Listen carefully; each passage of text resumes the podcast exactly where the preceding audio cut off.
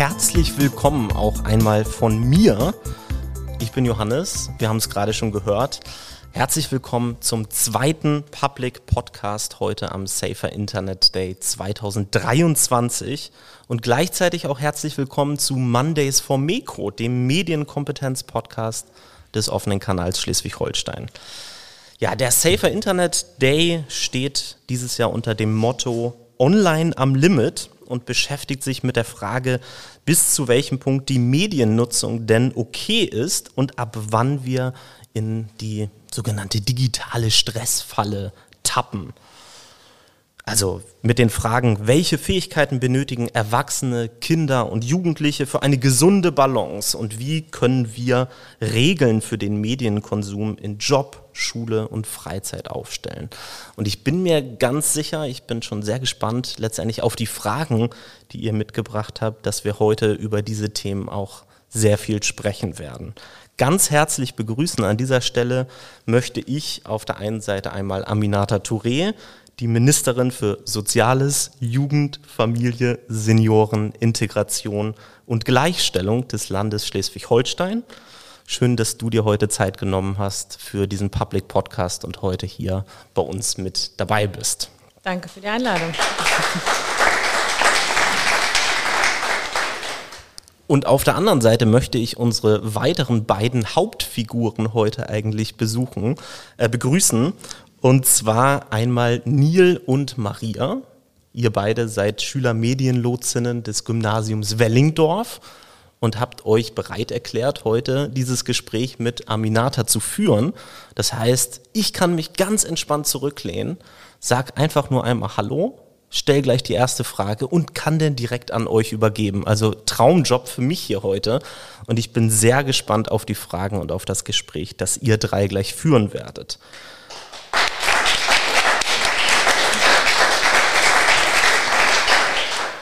Vielleicht einmal ganz kurz zu dem Projekt der Schülermedienlotsen.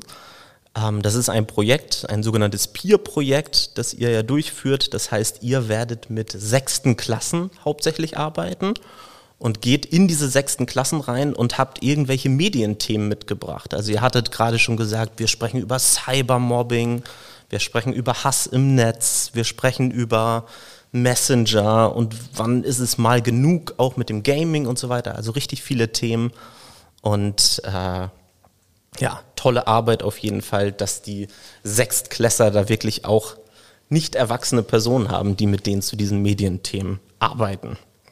Zu Beginn, und damit würde ich quasi an euch übergeben, hätte ich eine Frage an euch drei. Die müsst ihr mir alle mal beantworten, denn das Thema ist ja online am Limit. Und ich weiß nicht, ob ihr sowas wie die Bildschirmzeit bei euch auf euren Smartphones aktiviert habt. Aber mich würde mal interessieren, was würdet ihr schätzen, wie viele Minuten seid ihr so am Tag ungefähr an euren Smartphones? Und welche Apps wären das wahrscheinlich, die so die größten Zeitfresser sind? Aminata, ich übergebe mal an dich zuerst und dann an die beiden. Ja, ähm, also ich habe zwei Handys. Und das müsste man also erstmal zusammenrechnen. Also ein privates Handy, das ich wirklich nur für so private Kommunikation benutze. Und dann ein Handy für die Arbeit. So. Und die App, die ich glaube ich am meisten benutze, ist auf jeden Fall die Mail-App, weil ich einfach sehr viel am Handy arbeite. Ähm, und dann aber auch in den ganzen Apps, wo Kommunikation stattfindet, ähm, Telegram, Signal, ähm, äh, SMS, alles Mögliche. Ähm, und dann glaube ich als ähm, nächste App auf jeden Fall Instagram dann. Twitter ähm, habe ich also ich habe keine Benachrichtigungen am Handy, weil mich das total stresst, wenn irgendwas aufploppt. Ähm, das habe ich eigentlich nur bei Nachrichten, aber alles andere sozusagen aus, weil mich das total stresst. Ähm, aber wenn ich dann auf die Bildschirmzeit gucken würde, ich habe keine Ahnung, ich, ich will es gar nicht wissen, ehrlicherweise. Ich weiß nicht, wie es euch geht, ähm, aber es ist, glaube ich, zu viel. Ja, also ich glaube, ähm, ich bin ungefähr, ich würde, also es ist schon viel, würde ich sagen. Ich glaube, viereinhalb, fünf Stunden am Tag bin ich am Handy. Und ich mache ja nicht mal wirklich viel. Also doch ab und zu auf iSurf, so ein bisschen einfach die Mails abchecken auch, aber. Ähm, Was ist iSurf? Das ist so eine App von uns in der Schule, also nicht nur unsere Schule benutzt das. Mhm. Und auch damals in der Corona-Zeit, da haben wir immer unsere Aufgaben bekommen okay. im Homeschooling. Videokonferenzen auch. Ja, okay. Videokonferenzen kann man da machen. Mhm. Genau, da kriegt man auch so up-to-date von der Schule her. Mhm. Genau. Und ja, ich glaube auf jeden Fall TikTok. Ich glaube, TikTok ist schon so, man setzt sich so das Limit, okay, ich swipe nicht oft, aber dann ist man da schon so eine Stunde oder so. Diese App macht mich so aggressiv. Ich kann Ja? die, ja, ich kann die nicht benutzen, weil, also ich, ich verstehe es total und ich finde das auch alles, was da stattfindet, aber ich habe keine Geduld dafür, weil mich das total wahnsinnig macht, dass es kein Ende gibt. Ich kann total verstehen, wie man sich darin verlieren kann. Ja, also ich finde das eigentlich gut, dass es kein Ende gibt, weil dann kann man nicht sagen, okay, jetzt ist es zu Ende. Ja. Weil ich finde es einfach gut, dann kann man einfach weiter swipen. Ja. Und ich glaube auch, Erzählst du das auch den Sechsklässlern dann? Dass das nee, ich finde, das ist kein gutes Vorbild. ähm, aber ich glaube auf jeden Fall Snapchat würde ich auch, also ich schicke immer viele Vlogs, auch an Maria schicke ich immer ganz viele Vlogs. Ich kann, was ich gerade im Alltag mache. Sei es, ich bin gerade aus dem Bus ausgestiegen oder so, hab einfach, einfach was ich gerade mache. Und ich glaube auch Insta, Insta würde ich auch so als Top 3 sagen. Ja, also ich würde, ähm, ich glaube, ich verbringe eigentlich weniger als du, Emily. Also no shade, no front, aber zwei bis drei Stunden oder so, am meisten drei, aber am meisten Instagram eigentlich, ähm, wo ich am meisten Zeit verbringe. Ähm, ja, Apps, die ich auch verwende, ist halt WhatsApp zum Kommunizieren, aber sonst Instagram am meisten. Ja, ich versuche das manchmal zu löschen und dann ist meine Handyzeit bei einer Stunde. Aber ja. hast du so richtig Limits, die du immer so setzt, so dass du sagst, Ja. okay, jetzt ist so eine Phase, wo du zu viel Ja. dran warst? Muss ja auch was schaffen. Wirklich, weil man, äh, ja. Übrigens, ich habe auch einmal, äh, natürlich aus Forschungszwecken, auch TikTok versucht. Das So. war so ein Boomer-Satz. Ich habe auch mal TikTok versucht. ja. Und äh, eine Kollegin hat wirklich gesagt, du musst dem wirklich zwei Monate eine Chance geben. Und ich habe diese zwei Monate, ich habe die Tage runtergezählt, bis TikTok vorbei war, die TikTok-Zeit. Und ich habe zu wenig interagiert anscheinend, aber tja. Man muss auch wirklich im TikTok drin sein, damit man überhaupt TikTok genießen kann. Ja. Also, man muss auch schon reinkommen erstmal. Ja, und vor allem es muss alles auch so angepasst sein auf das, was einen interessiert. Und Ja. äh, da wo man das Gefühl hat, okay, das sind nicht total random Videos, die äh, da reingespült werden. Ähm, aber da muss man, ja, so wie bei allen Sachen, die dann so angepasst sind auf einen, wir müssen erstmal checken, was die eigenen Interessen sind. Ne? Ja, also wenn man das ja erstmal runterlädt, kriegt man ja erstmal nur ganz random Videos. Keine Ahnung, das eine über DIYs und das andere über Kochen oder sowas. Man muss halt einfach liken und dann kommt man dazu. kommt man einfach. Ja, also am, am Freitag haben wir auch unseren, also wir sind neue Medienlotsen und am Freitag haben wir erst unseren ersten Tag, also diesen Freitag mit den Sechsklässlern. Und äh, Oh, okay. ja, auf jeden Fall, wir machen also auf jeden Fall, wir haben ja schon ein paar Themen gesagt, so äh, Cybermobbing, Hate Speech und ähm, Spam. Fake News haben wir, also wurde glaube ich schon gesagt. ja. Und ähm, Rechte am eigenen Bild, das wird auch drüber geredet. Spielsucht wurde glaube ich auch nebenbei schon erwähnt. Ja. Ähm, äh, denkst du, äh, irgendwelche Sachen, die noch wichtig sind für Sechsklässler oder so? Wo du so sagst, das muss man Ja. noch mit einbringen Ja. eigentlich. Also ich, was ich eigentlich total cool finde an eurem ähm, Projekt ist sozusagen, dass ihr ja auch einfach so nah dran seid an den Sechsklässlerinnen. Und ähm, ich glaube, das Entscheidende ist vor allem zu erfahren, was sind eigentlich Themen, die die so haben. Weil ich glaube, man kann viele solcher Projekte machen oder irgendwie, ne, wir versuchen euch da mal zu erklären, wie das Internet funktioniert. Aber die Leute wissen das ja selber und umso jünger man wird, umso natürlicher ist es für einen ja auch in diesen Räumen unterwegs zu sein. Und ich glaube, das Entscheidende ist immer, ähm, dass man die Probleme und Herausforderungen, die die sehen und welche Erfahrungen mit Mobbing machen sie und so weiter. Also, dass man das nicht so theoretisch und abgegrenzt hat von dem, was tatsächlich Thema ist. Und deswegen glaube ich, neben den Themen, die ihr gerade angesprochen habt, die, glaube ich, voll die zentralen Themen sind, ist es auf jeden Fall auch entscheidend, die zu fragen, okay, was passiert denn gerade in eurer Klasse? Was passiert in eurer Altersgruppe? Was sind die Sachen, die gerade stattfinden? Weil die vielleicht für eure oder meine Altersgruppe völlig weit weg ist, aber ein total neues Phänomen da ist, dass man deswegen gemobbt wird oder das total suchtanfällig ist. Und deswegen interessiert mich das total, ähm, was ihr da sozusagen für Erfahrungen und Rückmeldungen bekommen werdet dann. Es ist auch eigentlich so, dass man äh, in den sechsten Klassen nochmal so fragt, ob die noch allgemeine Fragen haben zu Themen. Ähm, und wir versuchen, also werden dann versuchen, denen am besten was zu erzählen. Und das ist auch ein ganz krasses Konzept, weil die allerersten Schülermedienlotsen an, unserem, an unserer Schule, die wurden halb gelehrt, sage ich mal. Und dann lernen, lernen die die weiteren Schülermedienlotsen einfach selber. Also wir lernen jetzt von den alten Schülermedienlotsen. Und das ist halt wirklich so, wir wissen das, was die jetzt wussten. Und dann bilden wir uns halt einfach mit der Zeit weiter. Was haben die so erzählt, was für Erfahrungen die gemacht haben? Ja, also die haben auf jeden Fall, ähm, also die gehen nicht so direkt darauf ein, sagen ja Spam als Thema und wir erklären uns jetzt darüber, sondern fragen die Schüler, ähm, äh, habt ihr irgendwelche Erfahrungen damit? Und dann sammeln die erstmal und ähm, sammeln die die Antworten und gehen erst darauf ein, nach dem Stand, wie die Schüler so da, darüber wissen. Ja, also die nutzen halt auch so Beispiele, zum Beispiel was Spielsucht angeht. Dann, wir haben so iPads in der Schule und dann sind da so zwei Spiele drauf und die Schüler dürfen halt spielen. Und dann kriegen die das Limit, ihr könnt jetzt fünf Minuten spielen. Und dann wollen die halt weiterspielen und sagen wir, okay, noch zwei Minuten.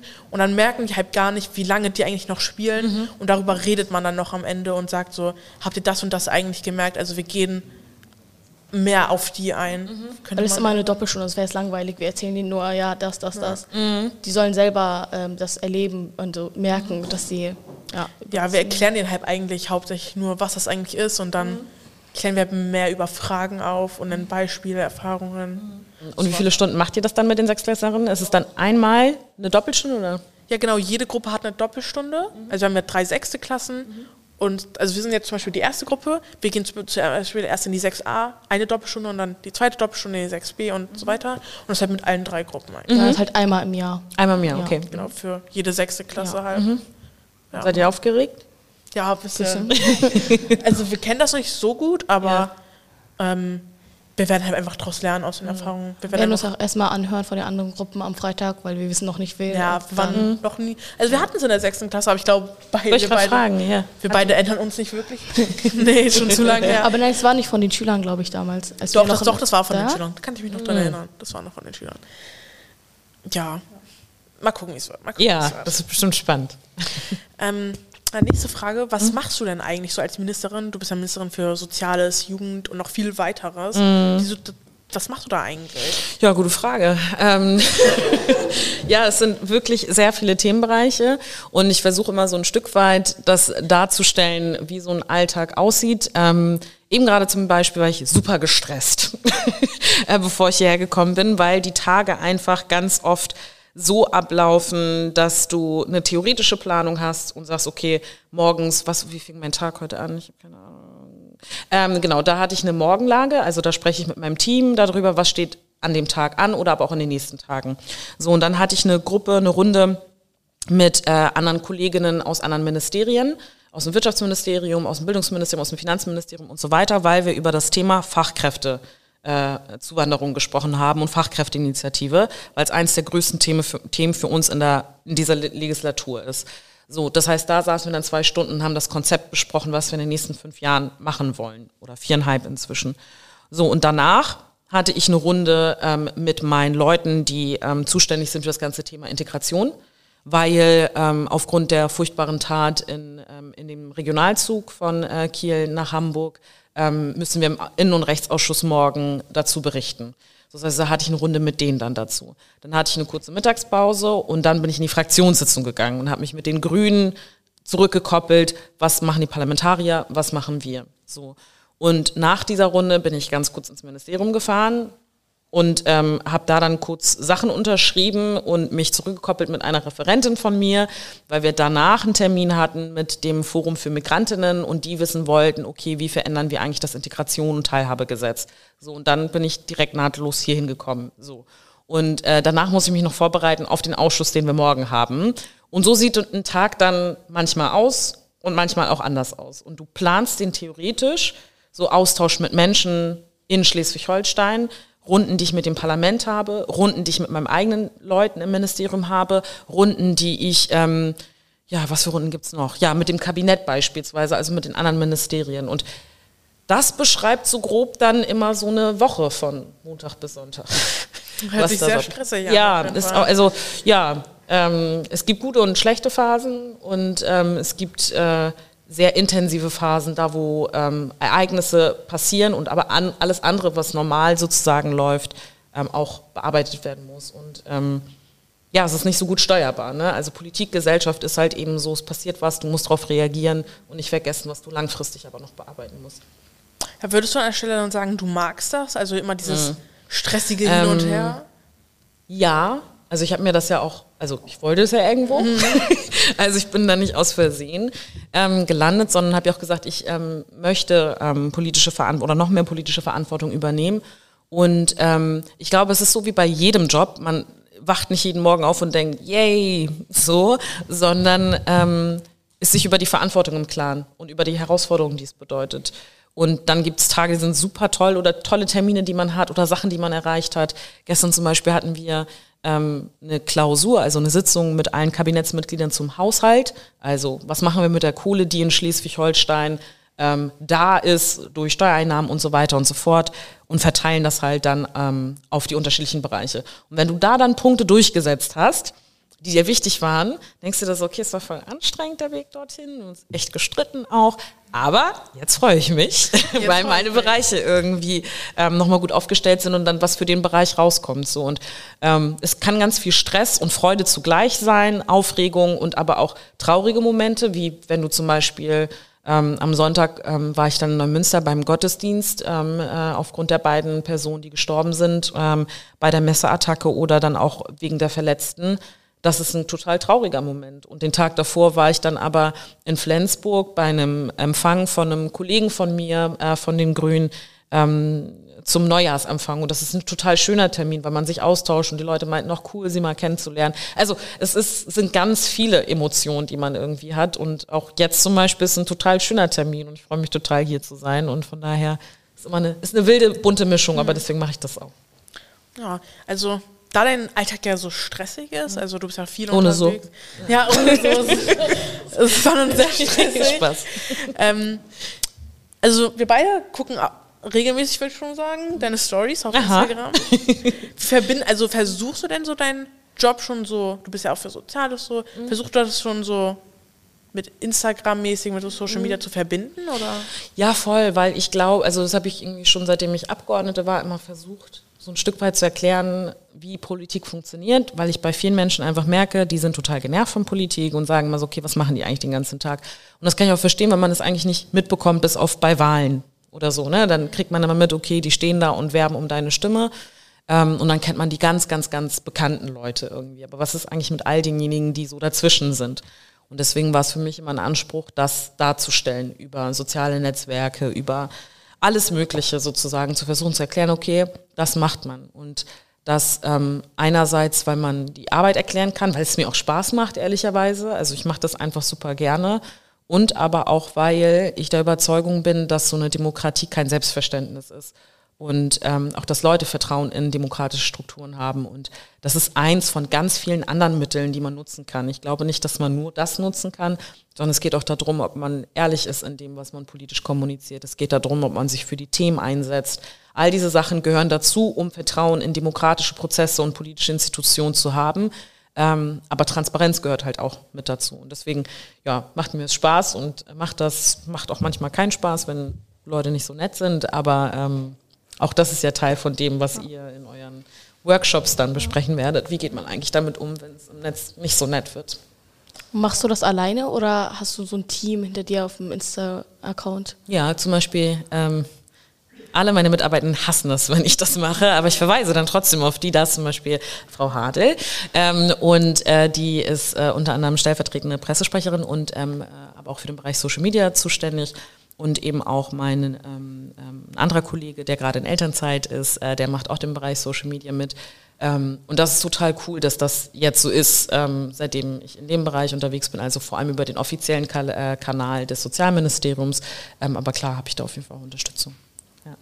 Und geht ja so nach, in, also ihr geht nach einer gewissen Stru- Struktur quasi. Am Montag hast du ja gesagt, ähm, wie die Woche so ein bisschen aussieht. Ja, okay. Ja, ähm, das ist ein Dauerthema bei uns. Ähm, ähm, ich glaube, ich nerv total, was das angeht. Ähm, ich gucke jetzt mal nicht zu Frau Hadel rüber. Ähm, aber ähm, wir überlegen immer, was für Formate wir machen wollen. Also wie können wir das transparent erklären? Ich habe früher zum Beispiel immer dargestellt, was mache ich die Woche zum Beispiel, auch sehr akribisch. Ähm, das mag ich nicht mehr machen, weil ich, weil ich das so ein bisschen ähm, schwierig finde, wenn die Leute wirklich die ganze Zeit wissen, wo man ist. So, und deswegen habe ich das zurückgekurbelt und habe eher überlegt, wie kann ich das allgemein beschreiben. So, und ähm, dann habe ich ähm, manchmal so Momente, wo ich sage, wir machen das jetzt so umgehen. dass ich das so erzähle, wir so im Flur gehen und das findet Frau Hadel dann immer so mittelmäßig gut, glaube ich, wenn ich dann immer so inter, interaktive Ideen habe, wie man das gestalten kann. Ähm, aber genau, wir überlegen uns da immer wieder, wie können wir so für einen Tag mal die Leute mitnehmen oder so grob das beschreiben. Dass er nicht zu viel Preis gibt und so. Genau. Ja, zu viel ist auch nicht gut. Genau, muss immer noch interessant bleiben. Ja, also, ja, also du hast ja gerade gesagt, dass du so ein Team, das Social Media hast. Aber ich glaube, du die, also ab und zu guckst du ja bestimmt Instagram auch privat Mhm. an. Würdest du sagen, du kriegst viel Erfahrung mit Hate oder auch Rassismus oder sowas in deinen Stories? Ja. Also ich glaube, also ich Warum lacht ihr? Ähm, Spaß. also ich glaube, Ähm, jeder, wenn man so eine Story oder so von sich selbst Ja. postet, es gibt immer Leute, die Ja. schreiben, boah, guck mal, wie du aussiehst, das würde ich Ja. nicht an deiner Stelle oder so posten. Also habe ich es auch selbst schon mal so, Ja. jeder kriegt mal so Kommentare auf die Stories. Und wie würdest du das so sagen? Also ich würde sagen, Twitter ist ähm, die verdammte Hölle, ähm, weil da kannst du Guten Morgen schreiben und die Leute sind sauer.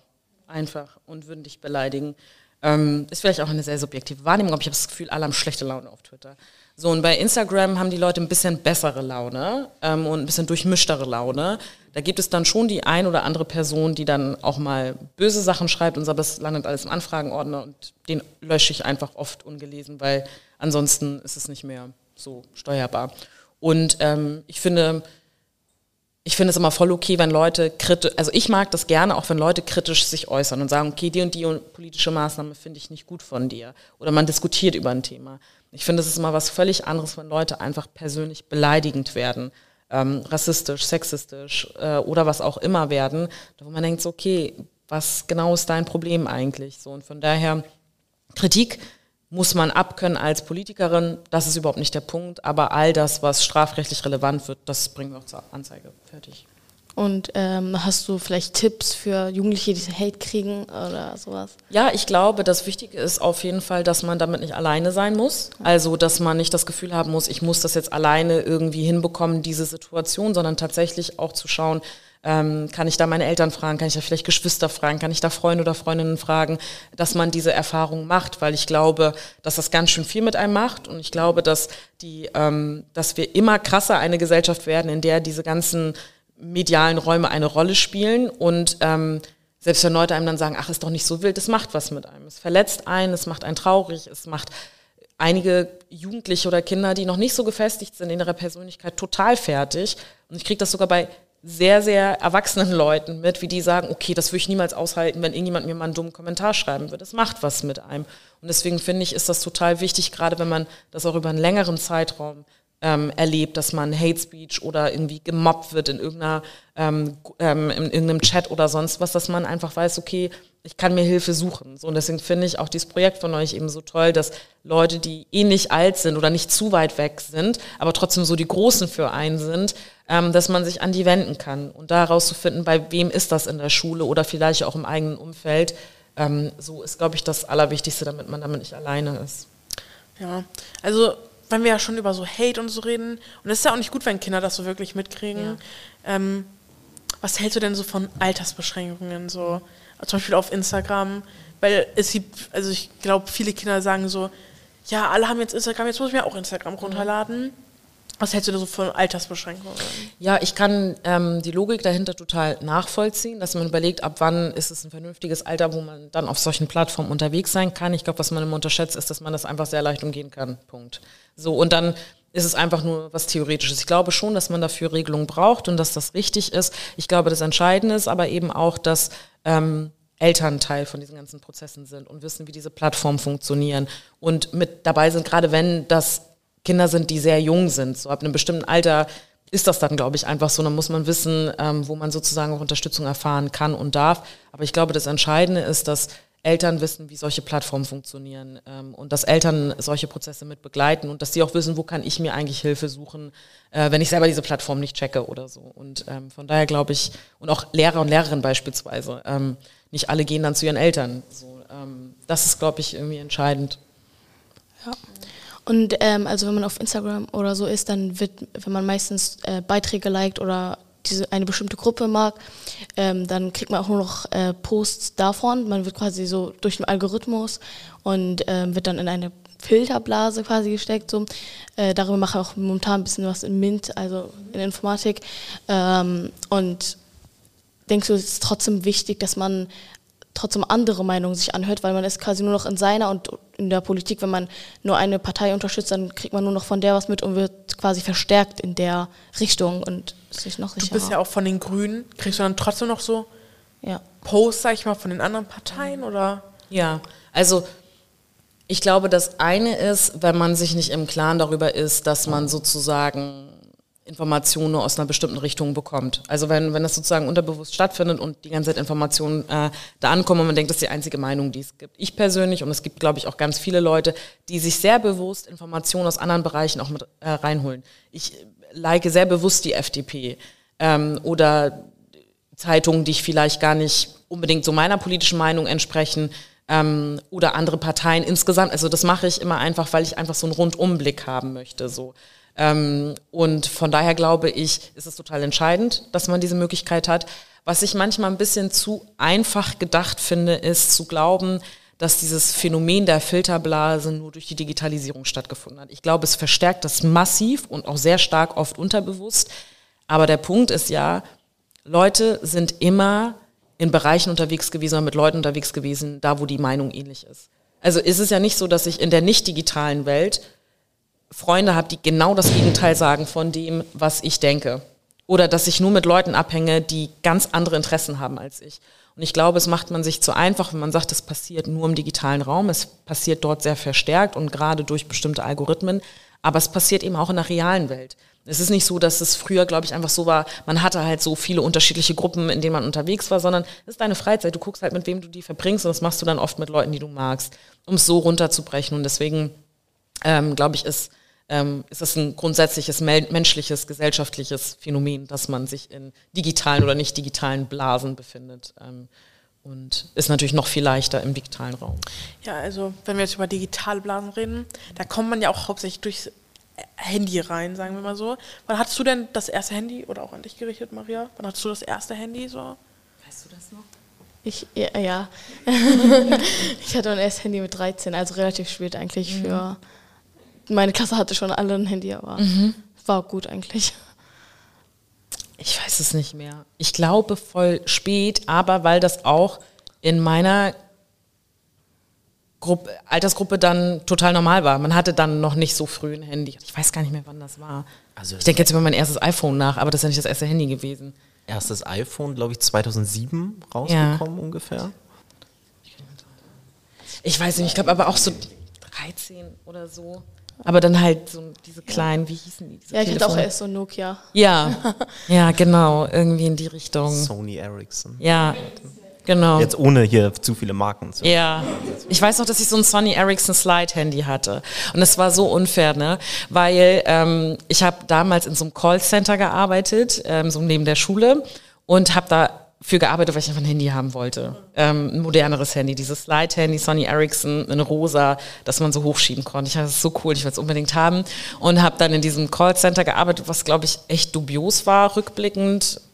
Ähm, Muss man muss man vielleicht nicht sagen, aber ich glaube, da war nicht alles ganz richtig. Auf jeden Fall habe ich da ähm, sozialversicherungspflichtig gearbeitet und ähm, war dann da und habe dann halt ähm, Kohle mir äh, zusammengespart, um mir dieses Handy kaufen zu können. Und dieser Arbeitgeber wollte die Kohle nicht rausrücken. Ja, der hat dann gesagt, ja, Kohle ist nicht da, Kohle ist nicht da. Und ähm, ich habe nie locker gelassen und habe den einfach jeden Tag angerufen und jeden Tag genervt gesagt, wo ist meine Kohle, wo ist meine Kohle, wo ist meine Kohle, weil ich dieses Handy haben wollte. Und dann hat er mir irgendwann diese Kohle gegeben. Und äh, dann bin ich zu Mediamarkt oder wo auch immer hingefahren, habe mir das Handy geholt und habe das dann irgendwie mein, ähm, äh, meiner Mutter erzählt und auch meiner kleinen Schwester. Und mich so gefreut, war so stolz drauf, ich habe es selber gekauft. Meine Mutter hat einfach meiner kleinen Schwester einen Tag später das gleiche Handy in ähm, grau-blau gekauft.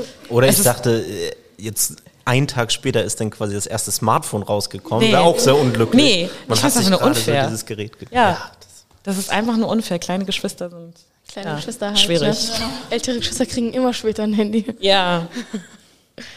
Und Naja. Ja, also, also mein, also das allererste war auch so ein, so ein Nokia, so ein Nokia. Ich glaube, das habe ich aber schon in der dritten Klasse bekommen, Weil ich bin immer mit Fahrrad zur Schule gefahren und meine Eltern waren so, ja, was, wenn dir was passiert, nimm das lieber mit, falls ich anrufe, also dann, falls was passiert, dass ich anrufen kann. Aber ich glaube, das erste Smartphone habe ich 2018, als ich in die fünfte Klasse gekommen bin. Aber das war dann auch wieder so ein Muss. So. Weil langsam alle haben so Smartphones Ja. bekommen und dann immer so, was hast du denn für ein Handy? Und wenn man nur sagt, ich habe gar kein Smartphone, ist es immer so, wieso hast du denn aber noch keins? Und ja, aber das fand ich auch ganz cool damals. Ich hatte mein Smartphone und da waren keine Tasten mehr. Ja. Es war richtig, war richtig berauschend einfach. Ich, ja nicht, ich hatte, glaube ich, als erstes ein iPod Touch, bevor ich ein richtiges Smartphone hatte. Das habe ich, glaube ich, zum 17. geschenkt bekommen und ich war so glücklich. Ich fand es so cool. Ja. Die gibt's nicht mehr, oder? Ich glaube, man bekommt sie nur noch so Secondhand. Okay. Ja. Das war eigentlich cool. Aber dann gab's ja auch beides in einem, ja. Naja. Was war denn so die App, also damals, die so, die du so unbedingt haben wolltest? App. Also ich glaube Snake, bestimmt. Ich wollte immer Snake spielen. Ja. Ja, okay, das war aber noch ja vor Ja. Smartphone-Zeiten. Ja, Ja, ja, ja. Ja, das hat man auf jeden Fall gespielt, beim Nokia 3310 oder so. Ne? Ja, ja. Ja. Ja, auf jeden Fall. Im Bus. Ja, immer im Bus. Ja, Ich habe noch voll viel Zeit. Erstmal Snake spielen. Ja, das war früher so richtig cool. Ja. Also was sich hier mir jetzt gerade stellt, ich finde das total spannend, euer Gespräch so zu verfolgen. Und ich habe mir so eine Diskussionsfrage einfach mal aufgeschrieben, wo mich das total interessieren würde, wie ihr drei darüber sprechen würdet. Und zwar, wenn ihr euch jetzt eine Sache wünschen könntet, die sich verändert, so über Nacht in der Medienwelt von Kindern und Jugendlichen, was wäre das? Also wo würdet ihr sagen, das wäre total cool, wenn das endlich mal anders wäre? Könnt ihr auch kurz nachdenken drüber. Dann kann ich euch erzählen, dass ich meine Bildschirmzeit auch mal aus Spaß angeschaltet habe und sich da dann herausgestellt hat, dass das mehr war, als ich mir so gedacht habe. Ähm, acht Stunden waren es, glaube ich, einmal an einem Tag. Ähm, und Okay. ja, jetzt kommt hier so, was machst du sonst noch den ganzen Tag? War das ein Wochenarbeitstag? Oder? Also, Das sage ich lieber nicht Okay. jetzt an dieser Stelle. Aber auch äh, neueste Studien haben ja ergeben, dass man 60 bis 80 Mal so am Tag dieses Gerät rausholt, das Smartphone, und drauf guckt, um die Nachrichten zu checken, selbst wenn man die Benachrichtigung nicht anhat. Das ist schon eine Menge. Habe ich dann bei mir selber auch gemerkt, aber. das war nochmal die Frage jetzt. Ja, da, genau, ich habe zu viel geredet. Ne? Ja. Also, was würdet ihr euch wünschen, dass sich so verändert? Ich glaube, also ich habe was. Ich glaube, was ich mir wünschen würde, ist, ähm,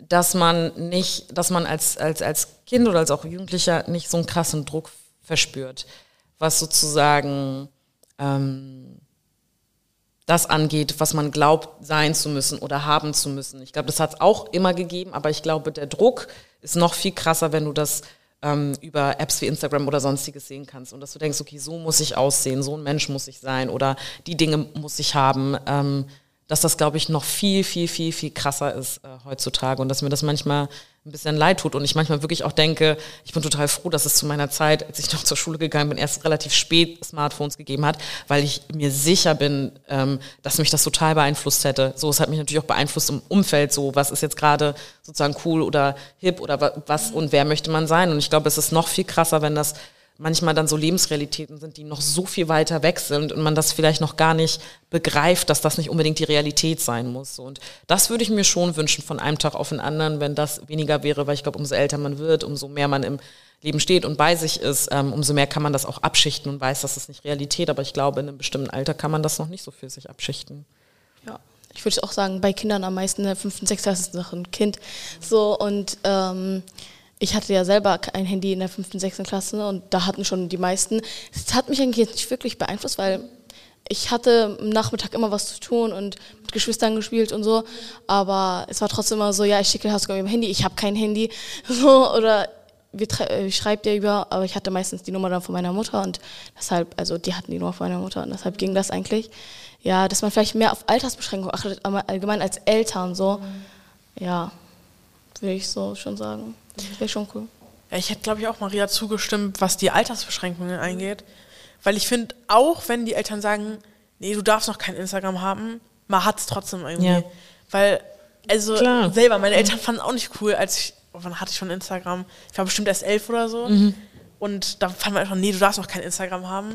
Ich so, doch, ich habe es jetzt aber. Ich wollte es unbedingt haben, weil jeder hat halt Instagram und man wird halt auch, wie, wie du schon gesagt hast, man wird halt voll beeinflusst irgendwie dadurch. Ja, also auch Altersbeschränkungen, weil es auf diesen ganzen Social Media Apps, da gibt es einfach Sachen, die Kinder nicht sehen sollten, finde ich. Oder die Kinder noch gar nicht mitkriegen sollten.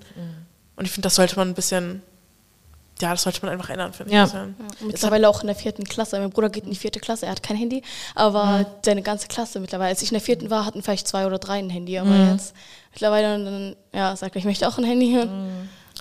Ja, also zum Beispiel die alten Medienloten haben uns auch erzählt, ähm, als sie in den sechsten Klassen waren, die Schüler wussten teilweise viel mehr, was so gerade up to date ist, als die selbst. Und die waren ja schon, die waren irgendwie in der neunten, zehnten Klasse und die waren ja erst in der sechsten. Also das muss man sich mal vorstellen, dass die Jüngeren, Mehr wissen. ja, das ist voll krass eigentlich. Also das schon sollte man schon drauf achten. Das Ja. ist so, ja. Tja, Maria und Neil, ihr habt jetzt hier eure Jugendministerin in Schleswig-Holstein jetzt hier neben euch. Ne? Und natürlich beschäftigt man sich im Ministerium auch sehr viel mit Medien, haben wir jetzt ja auch schon gehört. Was wäre denn für euch so, was wären denn so Themen, wo ihr euch wünschen würdet, dass man das politisch mal so ein bisschen nach vorne schiebt in Sachen Medien? Habt ihr da irgendwas? Weil ihr habt ja schon ein bisschen angefangen, so über Hate Speech zu sprechen. Cybermobbing ist auch ein Thema. Habt ihr vielleicht Ideen, die ihr mitgeben könntet? Ich finde, ihr habt mir schon ganz viel mitgegeben. Also jetzt allein schon im Gespräch. Also ich meine, ihr habt einerseits über die ähm, Altersbeschränkung, das sind ja auch Themen, für die wir zuständig sind als Ministerium, aber auch die Frage von, ähm, wie kann man vor allem Kinder und Jugendliche sensibilisieren, über welche Wege. Ihr macht bei diesem Projekt mit, das wir ja auch als Ministerium mit unterstützen und ja auch äh, bei dem Elternmedienlotsenprogramm mitmachen. Also von daher ähm, finde ich, sind das ja schon Impulse, die ihr gegeben habt, die total wichtig sind. Und das ist ja immer am Ende des Tages die Aufgabe von Politik, selber rauszudestillieren ähm, durch Gespräche und äh, Begegnungen, die man hat. Was folgt da politisch eigentlich draus? So, und ich äh, für mich ähm, habe mir vor allem auch viele Punkte, die ihr gerade äh, gesagt habt, äh, mitgenommen und vor allem aber auch finde es wirklich richtig, richtig cool, dass ihr das macht als ähm, ähm, und äh, da die sechsten Klassen dann da betreuen werdet und da so Workshops geben werdet. Ich glaube, dass das total cool ist und dass das richtig, richtig, richtig viel bringt. Und deswegen fettes Dankeschön an euch, dass ihr das macht. Ja, gerne machen Ja, wir also ich glaube, vielleicht, ich weiß nicht, ob Eltern, die wissen meistens nicht viel, glaube ich, jetzt über Instagram und TikTok, weil die meisten auf Facebook sind. Ja, Facebook ist bei denen ist halt, ist halt so. Und die wissen nicht viel und wir können nicht unsere Eltern, also unsere können wir, aber nicht, die können ja nicht die Eltern aufklären. Ich weiß nicht, ob so wirklich viel, also etwas getan wird, damit vielleicht die Eltern mehr wissen, was ist Instagram, was ist TikTok, wie, passiert das alles, sagen immer, schalt das aus, mach das nicht Ja. oder so. Ja. Ja, da stimme ich Maria vollkommen zu. Also meine Eltern, wenn ich den, obwohl mein Vater, der ist ganz up to date, der hat sogar TikTok und Snapchat, also der ist schon richtig up to date. Aber nur am Konsumieren, der macht keine Videos, oder? Nee, nee, mein Vater ist nur Konsument. Du machst die Videos. Nein, ich mache mach auch keine Videos, nur auf Snap. Okay. Nur auf Snap. Aber auch wirklich, also so meine Mom, die ist gar nicht da drin, die, die benutzt nicht mal Facebook, also die ist ganz, dass man die einfach ein bisschen aufklärt, weil Ja. wenn ich meiner Mom irgendwie was über Insta oder so erzähle, mir die so, was ist denn überhaupt Instagram? Das kenne ich ja gar nicht. Also ich glaube, Eltern müssen da schon ein bisschen besser aufgeklärt werden, einfach, damit die auch mit den Kindern überhaupt darüber reden Sprechen können. können. Ne? Ja, weil was soll denn ein Sechsjähriger so wissen, wenn die Eltern überhaupt gar nicht wissen, was Instagram so an sich Ja. ist? ja, voll. Und auch das, was du meintest, ne, dieses, man kann es einfach ablehnen, aber es führt halt nicht dazu, dass man es dann versteht und es wird trotzdem benutzt. So, ne? Und deswegen ist das, glaube ich, ein total wichtiger Punkt. Wie kann man ähm, beispielsweise über Elternabende und so weiter, gibt es, glaube ich, auch schon so Sachen in den Bereichen, da so ein bisschen Momente nutzen, wo man Eltern irgendwie gesammelt hat, um dann mit denen darüber zu sprechen, okay, das sind jetzt gerade Plattformen, auf denen man unterwegs ist, das sind gerade die Themen, die diskutiert werden und es wäre sinnvoll, wenn ihr euch in der und der Form damit auseinandersetzt. Das ist bei ganz vielen Eltern ja auch schon so und die setzen sich damit auseinander, aber dass man nicht nur eine ablehnende Haltung hat, sondern versucht, es zu verstehen, um dann auch Kinder unterstützen zu können und denen auch Grenzen aufzeigen zu können und so. Das glaube ich, voll entscheidend, genau wie ihr gesagt habt. Ja, also auch bei den Grenzen setzen. Hast du so einen Punkt, wo du sagst, okay, ab jetzt ignoriere ich mein Handy? Also es ist ja auch zwei, aber gibt es einen Punkt, wo du sagst, nee, Deswegen habe ich zwei, wo ich das Arbeitshandy so wegwerfen kann und dann einfach auf dem Ist das privaten andere Handy. Kann. Ja. das andere Handy. ja, aber ich habe auf meinem privaten Handy zum Beispiel ähm, keine Arbeitssachen, so nix und habe dann nur sozusagen Apps. Ähm, Instagram habe ich da schon drauf, aber kein Twitter. Ähm, und äh, dann halt so die Apps da, wo ich dann äh, kommuniziere mit Freundinnen und so. Aber ich benutze das dadurch auch total viel weniger. So, also das ist halt auch spannend zu sehen. Aber ähm, ja, das ist der Trick, das andere Handy zu nehmen, um Maria, wie sieht es bei dir aus? Also, sag. Handy jetzt? Nee, ich meine so, dass du so sagst, okay, ab dem Punkt, da brauche ich mein Handy einfach gar nicht mehr. Also, sagen wir, du willst jetzt in zwei Stunden schlafen und dann sagst du, okay, zwei Stunden, jetzt kein Handy mehr. Halbe, ich mache das immer mindestens eine halbe Stunde, bevor ich schlafen gehe. Gucke ich nicht auf mein Handy. Also ich habe eine. Einstellung, dass mein Handy halt von 9 bis, also 21 Uhr bis 7 Uhr aus ist, komplett, ich kann nichts benutzen.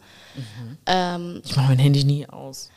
Äh, also nicht aus, sondern ich habe auf, meiner, auf meinem Mamas Handy, habe ich installiert, weil sie kennt die App nicht, auf jeden Fall, ähm, so ein Family Link, wo man einstellt, wann die Schlafenszeit ist. Und dann habe ich das eingestellt auf ihr Handy, dass von 7 bis 9 Uhr mein Handy ausgeht und dann geht es halt aus. Weil das Ding, ich habe schon ausprobiert, auf, man kann ja auf sein Handy ähm, selber einstellen, mein Handy soll um 21 Uhr ausgehen, aber dann äh, kann man ja trotzdem immer noch rein und wenn das auf meinem Mamas Handy ist, muss ich erstmal ein Passwort holen, damit ich rein kann. Oh, okay, du hast dich selber ausgetrickst Genau. einfach. Hammergut. Aber ich glaube, das ist auch ganz selten heutzutage, dass Ja. wirklich jemand sagt, der jetzt auch so in un- unserem Alter ist, sagt, nee, ich will das wirklich haben, diese Grenzen. Weil, okay, ich habe auch dieses Grenzen bei TikTok, aber immer dieses, Ja, das klang nicht so.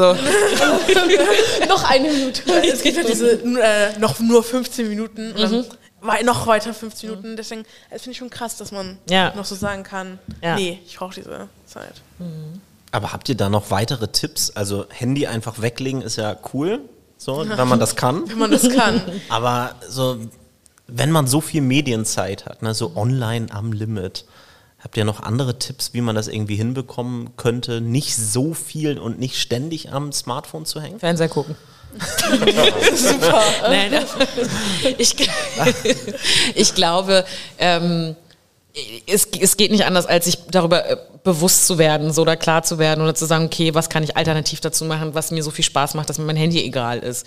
Glaube ich. Ich finde, ich glaube, man merkt bei, bei sich selbst ja auch immer, ich merke es im Urlaub zum Beispiel, ähm, ich dann wirklich nicht arbeiten muss so ähm, und schöne Dinge mache, ähm, dann vergesse ich vieles davon. Aber das andere ist halt ritualisiert und ist halt einfach Teil von Alltag und normal. Ähm, aber ich versuche eigentlich immer auch nach Feierabend oder auch am Wochenende das zu reduzieren, soweit es geht. Aber ja, ich glaube, es geht nicht anders, als ich ganz bewusst zu sagen, okay, ich packe es jetzt weg. So, und ich habe irgendwo mal letztens bei Instagram gesehen, wie irgendjemand meinte, man muss es in die in irgendeine Bett- oder Sofaritze reinwerfen und so, dass es schwierig ist, es wieder rauszuholen. Fand ich irgendwie auch sympathisch als Überlegung, die Mediennutzung zu reduzieren. Also ich würde Family Link empfehlen, keine Werbung. Keine Werbung. Aber am meisten jetzt, wenn man älter wird, mein Bruder sagt ja sowas nicht, er möchte auch sowas nicht, mein älterer Bruder. Aber wenn irgendwann mein kleiner Bruder ähm, ein Handy kriegt, mindestens am Anfang oder in der sechsten Klasse oder so, dass man so etwas hat, wo die Eltern mit dem Kind trotzdem reden und sagen, warum ich dir diese Zeit gebe, Ja. weil die wissen noch nicht wirklich, wie die damit umgehen. Mein Bruder äh, benutzt manchmal ein iPad und eine Stunde und das sind zwei Stunden, und weil, weil meine Mama ihn nicht erinnert, eine Stunde ist jetzt um. Und deshalb würde ich schon so, ja. die Zeitbegrenzung Jüng- Ja, die so. Jüngeren, so Zeitbegrenzung. Muss jetzt nicht so sein, du kriegst, es gibt auch manche, die El Eltern stellen da 30 Minuten ein, das ist auch übertrieben dann. Also, ja, so, so dann auch nicht, aber keine Ahnung, kommt auf Alter an und welche Apps benutzt es und dann sagt man, warum man diese Zeit wählt und dann versteht es eigentlich das Kind auch. Ist zu erklären, ne? Einfach dann auch, warum Und was seitdem meine Mama die App auch kennt, erzählt sie es jedem weiter. Arbeitet ihr für die App oder? Äh, Nein, aber sie, und, die, und die Kinder gefällt das nicht, aber den Eltern gefällt es. Ja, ich hätte auch gesagt, einfach, also es klingt jetzt dumm, aber einfach Interessen suchen, andere Interessen. Okay, man könnte auch sagen, ja, TikTok ist mein Interesse, aber keine Ahnung, so Hobbys, keine Ahnung, in einen Fußballverein gehen Ja. oder sei es, keine Ahnung, ein Kunstkurs oder sowas. Aber ich glaube, man braucht schon dieses, auch wo man soziale Kontakte knüpft, keine Ahnung, wenn man ins Fitnessstudio, sei es das geht, dass man trotzdem so ein bisschen Kontakt mit anderen Menschen kriegt, aber trotzdem nicht so gebunden ist ans Handy. Finde ich auch ganz wichtig. Ja, in der Gym-Studie, ne, die sie beschäftigt sich ja jedes Jahr mit dem Mediennutzungsverhalten von Kindern und Jugendlichen oder Jugendlichen, vor allen Dingen 12- bis 19-Jährigen. Da stand letztes Jahr drin, dass ähm, mehr als die Hälfte der Jugendlichen sich hauptsächlich so mit den Themen Klimawandel, Diversität im Netz beschäftigen. Und das sind ja zum Beispiel mal zwei Themen, wenn ich auf Twitter bin und bei Twitter mal ein bisschen schaue, dann spaltet das ja wirklich die komplette Online-Gemeinde. Und es gibt, sind Themen, die unglaublich viel Hass hervorrufen und letztendlich so zwei Lager. Und ähm, habt ihr da Ideen letztendlich, wie diese oder wie viele unterschiedliche Lager, die sich da wirklich extrem gegenüberstehen, auch mal zueinander zu finden eher? Also dass das halt nicht entweder oder ist, sondern dass man miteinander ins Gespräch kommt. Gerade so im Online-Bereich. Wie macht ihr das vielleicht? Also wir haben ja schon die Idee gehört, mit anderen Seiten auch vernetzen, andere Seiten auch hören das könnte ja zum Beispiel eine Idee sein. Habt ihr da noch was? Ja, ich würde sagen, also wie gesagt, sich darüber informieren und verstehen, warum sind die der Meinung, man muss sie ja nicht unterstützen, aber nicht immer so dagegen sein, sondern akzeptieren, dass sie der Meinung sind und ja, dann versteht man sich, denke ich, auch besser so, wenn man weiß, warum denken die so. Ja, vor allem auch nicht nur sagen, ja, die haben eine andere Meinung, das ist mir jetzt egal, ich habe meine Meinung, sondern auch wirklich darauf eingehen, wieso haben die denn diese Meinung und auch nicht sagen, okay, das ist aber nicht meine Meinung, das interessiert mich jetzt nicht, sondern auch sagen, setzen wir uns doch einfach gegeneinander und sagen, das könnte man an der Stelle verbessern, das könnte man an der Stelle verbessern. Einfach, dass man, wie gesagt, schon zueinander findet und einfach seine eigene Meinung einfach austauscht, mhm. anstatt zu sagen, ja, mit dir rede ich erst gar nicht. Ich glaube, einerseits genau das, was ihr beschrieben habt und andererseits ähm, glaube ich nicht, dass die Räume nur daraus bestehen. Also auch das ist, glaube ich, eine Verzerrung dieser Räume, weil was mir auch immer wichtig ist, bei all dem, was negativ in diesen Räumen stattfindet, gibt es auch viele positive Entwicklungen. Und gerade wenn man die Themen von Diversität beispielsweise anspricht, das ist zu einem Sprachrohr von vielen Minderheiten geworden, die vorher nicht die Möglichkeit hatten, ihre Position dort darzustellen. Und äh, die Konflikt, die Konflikte, die es dort gibt, oder auch dieses Hochspielen von Debatten findet auch ein Stück weit darüber statt, dass diese Positionen sichtbar geworden sind. Auch das gehört zu gesellschaftlicher Entwicklung und Wandel dazu, ähm, dass Leute es aushalten müssen, dass es mehrere Meinungen gibt, die diskutiert werden. Sie werden eben dann problematisch, wenn sie Menschen die Daseinsberechtigung absprechen und so weiter und so fort.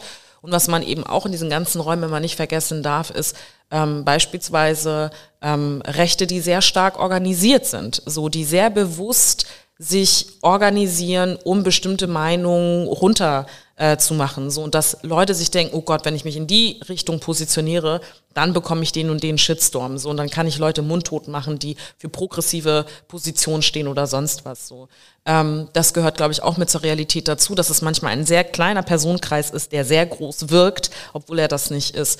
Und ich glaube, es gehört eben auch dazu, dass wir debattieren so auch im Netz und manchmal auch kontrovers und dass man das aushalten kann. Ähm, und all das, was eben nicht mehr in Ordnung ist, eben durch Organisationen wie Hate Aid und andere Sachen, dass man sich eben anschaut, wo kann man noch Hilfe bekommen, wenn es eben dann wirklich ausartet. Und das andere, was ich glaube, ich wirklich auch entscheidend wichtig finde, so toll digitale Räume sind, um zu diskutieren. Ich glaube, es ersetzt keine direkten Gespräche. Und ich finde auch gerade nach Jahren der Pandemie und so weiter, ist es, glaube ich, wichtig, dass wir Räume haben, wo wir uns direkt gegenüber sitzen und diskutieren, weil ich merke das manchmal, ich habe mir manchmal den Spaß gemacht in den letzten Jahren, dass Leute, die mich dann beleidigt haben, ich weiß nicht, ob es klug ist, aber dass ich denen einfach mal geschrieben habe oder die angerufen habe, ähm, wenn sie eine Mail geschrieben haben mit Kontaktadressen. Und du merkst, wie verwirrt die sind, wenn du die direkt anrufst und sagst, was ist dein Problem, Jürgen? So, also, warum hast du mir diese E-Mail geschrieben? Ne?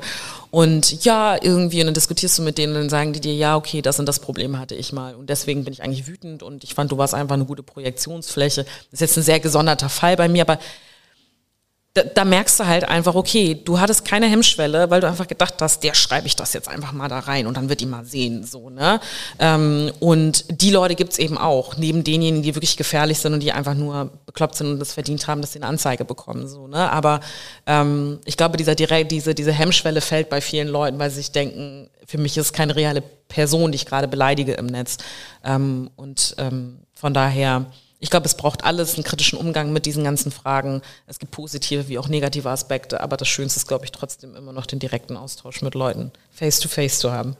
Ja, vielen Dank, dass du dich heute hier mit uns zusammengesetzt hast. Auf jeden Fall, Aminata. Vielen Dank auch vor allen Dingen natürlich an euch, Neil und Maria dass ihr ähm, euch diese Fragen überlegt habt. Ich glaube, es war ein erster Schritt auf jeden Fall, in, diesen off in dieses offene Gespräch zu kommen. Und ich fand es total interessant, eure Fragen zu hören, die ihr mitgebracht habt. Und äh, ja, wir haben die Jugendministerin Schleswig-Holsteins, glaube ich, in dieser letzten Stunde ein bisschen besser kennengelernt. Also, vielen Dank für euch drei. Damit beenden wir diesen Public Podcast. Ich wünsche euch auf jeden Fall für eure Schülermedienlotsinnenarbeit alles Gute in den sechsten Klassen und dir, Aminata, alles Gute weiterhin. Ich bin sehr gespannt, wie das mit der Medienarbeit letztendlich auch im Land Schleswig-Holstein weitergeht und wir werden es natürlich bei Instagram unter anderem ganz genau verfolgen. Also, einen schönen Tag noch. Danke euch. Danke dir. Danke.